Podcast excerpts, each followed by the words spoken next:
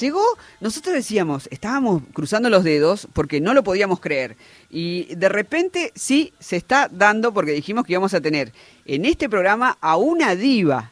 eh, Sí, que el sí. divismo iba a estar con nosotros. Así que la saludamos muy, pero muy fuerte. Gracias, Flor, por atendernos. Eh, Flor de la B, de este lado, Nelson y la Negra. Hola, Flor. Hola Nelson, hola Negra, ¿cómo están? Los escucho muy bajo, te cuento, porque estoy en el medio de la playa. Ay, mi amor, qué suerte. señal. Qué ¿Me lindo que estés ahí. Sí, yo- nosotros te escuchamos muy bien. Y, y escuchamos el bueno, mar. muchas gracias.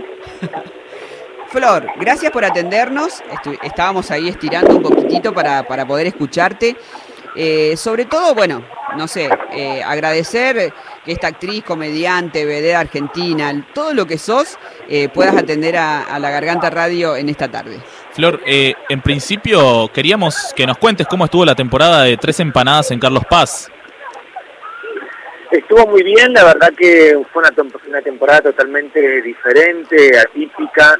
Yo tengo que agradecer que, la pude terminar, que la verdad no me pasó absolutamente nada, porque tuve compañeros que lamentablemente, bueno, contrajeron el virus, eh, y tuvieron que parar sus actividades, uno, casi dos semanas cada uno, y fue bastante complicado. Yo en principio fui bastante inconsciente al me- a cuando, cuando me convocaron y, y dije, bueno, sí, creía que bueno, que uno cuidándose con los protocolos y todo eso era suficiente, pero cuando me empezó a tocar muy de cerca que compañeros se venían afectados por este virus, la verdad que fue bastante complicado, ¿no? Todo lo que fue el proceso de, de, de trabajo, así que la verdad que nada, agradecía que pudimos terminar, que nos fue bien, que el público nos eligió, que siguió apoyando esta plaza teatral como, como Carlos Paz y la verdad que nada, agradecida. Qué bueno que, que estés bien. Y a nosotras y a nosotros siempre nos cala en los huesos tu proceso dentro de los medios de comunicación. ¿Cómo nos podés resumir tu camino en los medios que son machistas, patriarcales? Eh, ¿Cómo te abriste camino? Yo creo que eh, me parece que desde la inconsciencia en ese momento.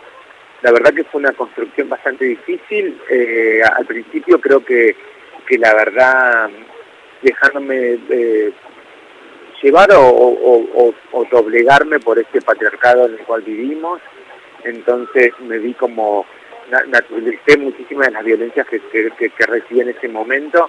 Y la verdad que con el tiempo nos dimos cuenta de lo que significa, de lo que fue y, y todas las cosas que nos tocó atravesar o que me tocó atravesar en este caso, que me parece que por hoy es como, es, es- es- es interesante poder contarlas, es interesante que, que haya esta visibilidad y sobre todo el tener en cuenta la- lo naturalizado que estaban las violencias hacia, hacia nuestro género en general, ¿no?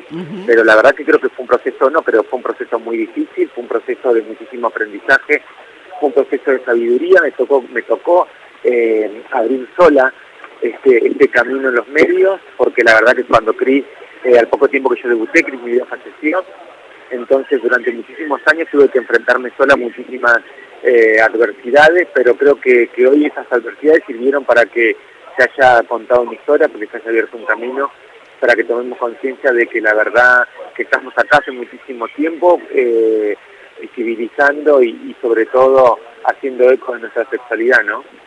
Sí, vos hablas de visibilizar justamente y desde el año pasado, sobre todo, empezaste a redactar en página 12. ¿Cómo te sentís encarando esta nueva faceta más bien periodística, Flor? Y para mí yo la siento con muchísima responsabilidad porque como te decía al principio era fue de, de- de muchísima yo, yo era como hoy mira justamente estoy escribiendo una columna esta semana que habla de eso no de eh, fui bastante como no tenía noción de la responsabilidad que tenía mi figura eh, femenina política en los medios de comunicación entonces hoy con ya con casi 46 años y, y con una vida eh, bastante extensa en los medios de comunicación siento como una responsabilidad de tener que comunicar, porque yo antes creía simplemente con, con, mi, con mi historia, con mi vida o con, con, con mi bandera, sin, sin, con, con, con, mi historia era suficiente, ¿no? que no tenía que llevar alguna bandera, que no, que no tenía que levantar ese, ese estandarte de, de, de, de nuestra de la bandera trans o del travestismo. ¿Me, comprenden? Entonces creía que era suficiente y la verdad que hoy me di cuenta que no, que no es suficiente, que no fue suficiente. Yo pensaba que en esos años o cuando yo debuté, que en esta época dentro de, dentro de 20 años o 25 años va a estar todo diferente. No siento que haya cambiado mucho. Sí han cambiado las cosas, tenemos ley de matrimonio igualitario, tenemos ley de identidad de género, que las leyes son como una plataforma, no una plataforma interesante para cualquier sociedad civilizada. Pero no siento que haya alcanzado. Entonces hoy, esa responsabilidad que tengo al escribir y al contar mi historia, al contar y al, hablar y al poner eh, nombre a, todas las cosas que nos suceden, creo que tiene que creo que es más creo que es muy importante, creo que es muy importante para nuestra sociedad, es muy importante para construir, es muy importante para sacar eh, el, binarismo en el que somos criados, criadas y criadas, me parece que, está buenísimo, así que la verdad que tiene muchísima repercusión mi, mis columnas, las reflexiones, eh, la, gente me escribe en los medios y se hacen eco de eso, entonces creo que eso ayuda a una, sociedad mucho más justa e inclusiva como la que quiero construir para mi familia, porque todo nace desde ahí, nace desde mi deseo como mamá de poder dejarle a, mis hijos una sociedad mucho más eh, justa e inclusiva, ¿no? Sí, se notó, se nota muchísimo en tu carrera cómo fuiste buscando este lugar eh, para poder visibilizar a otras eh, y a otras luchas. Eh, esta semana hubo fuertes movilizaciones en el país, hubo banderazos para exigir el cupo laboral travesti trans para que sea ley. ¿Por qué? Contanos por qué es urgente que las compañeras que peor la pasan se concrete esta ley. Porque Estado está en deuda con nosotras. El Estado, nosotras somos una sobreviviente de un Estado ausente, violento y patriarcal que, que nos ha que, nos que se nos ha sido negado todo tipo de ayuda durante décadas. Entonces, desde ese lugar me parece que hay algo que sucede ahora, que las compañeras estamos todas más unidas, estamos visibilizadas y estamos hablando de nuestras identidades, estamos hablando de las cosas que nos sucedieron, estamos hablando de la exclusión social que hemos tenido durante décadas, porque yo hablo desde mi humilde lugar de privilegio, porque la verdad que a mí eh, me abren la puerta de, a mí me dicen, me llaman señora, pero no es lo que les sucede a todas mis compañeras. Lamentablemente el, travestismo o la, comunidad trans sigue viviendo miles de atrocidades y aberraciones. El promedio de vida no nos cansamos de decirnos desde 35 años. ¿Y por qué desde 35 años? Porque fuimos eh, excluidas de nuestros hogares, fuimos llevadas a la prostitución a la fuerza, porque no fue algo que hemos elegido, no fue una elección particular de nosotras, fue un medio de sobrevivir a la violencia que vivíamos, al tratar de sobrevivir para poder alimentarnos sin ningún tipo de educación, sin ningún tipo de formación, y la verdad que el Estado no puede ser ausente, no puede ser ausente de estos reclamos.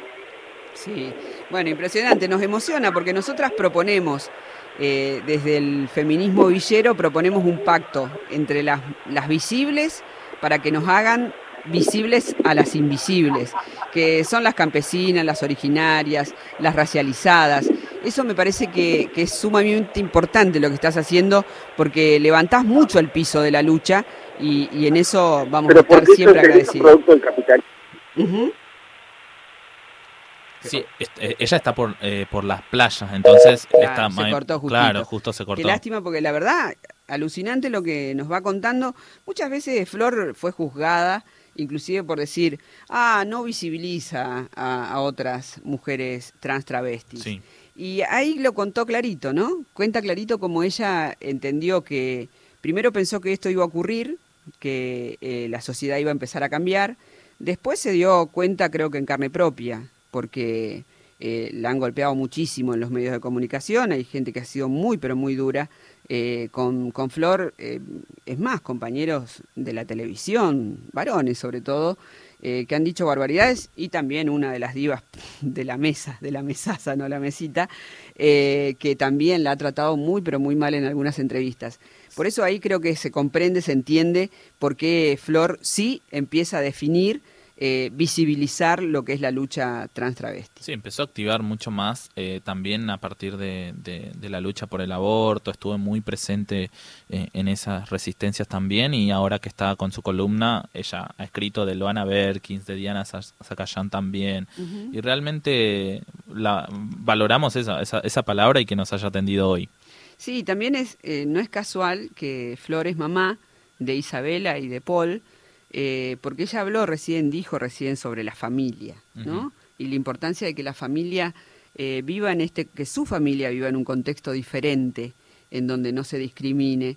Y me parece que también eso tiene que ver con, con lo que empieza, eh, con lo que, con lo que empieza a luchar después de que llegó sola, como dijo ella, la verdad, muy pero muy sola, y hoy es una de las de las divas de, de la Argentina, con todo lo que eso significa.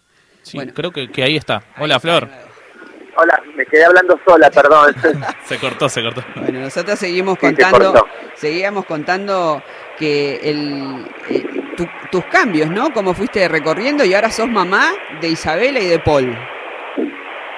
Sí, difícil, difícil la crianza en esta época. La verdad que nosotros como, tanto Pablo como yo tenemos muchísima responsabilidad en la crianza de nuestros hijos, en lo que le queremos buscar en el país o la sociedad que le queremos mostrar y que queremos construir para, para ellos, ¿no? Para este, en este caso.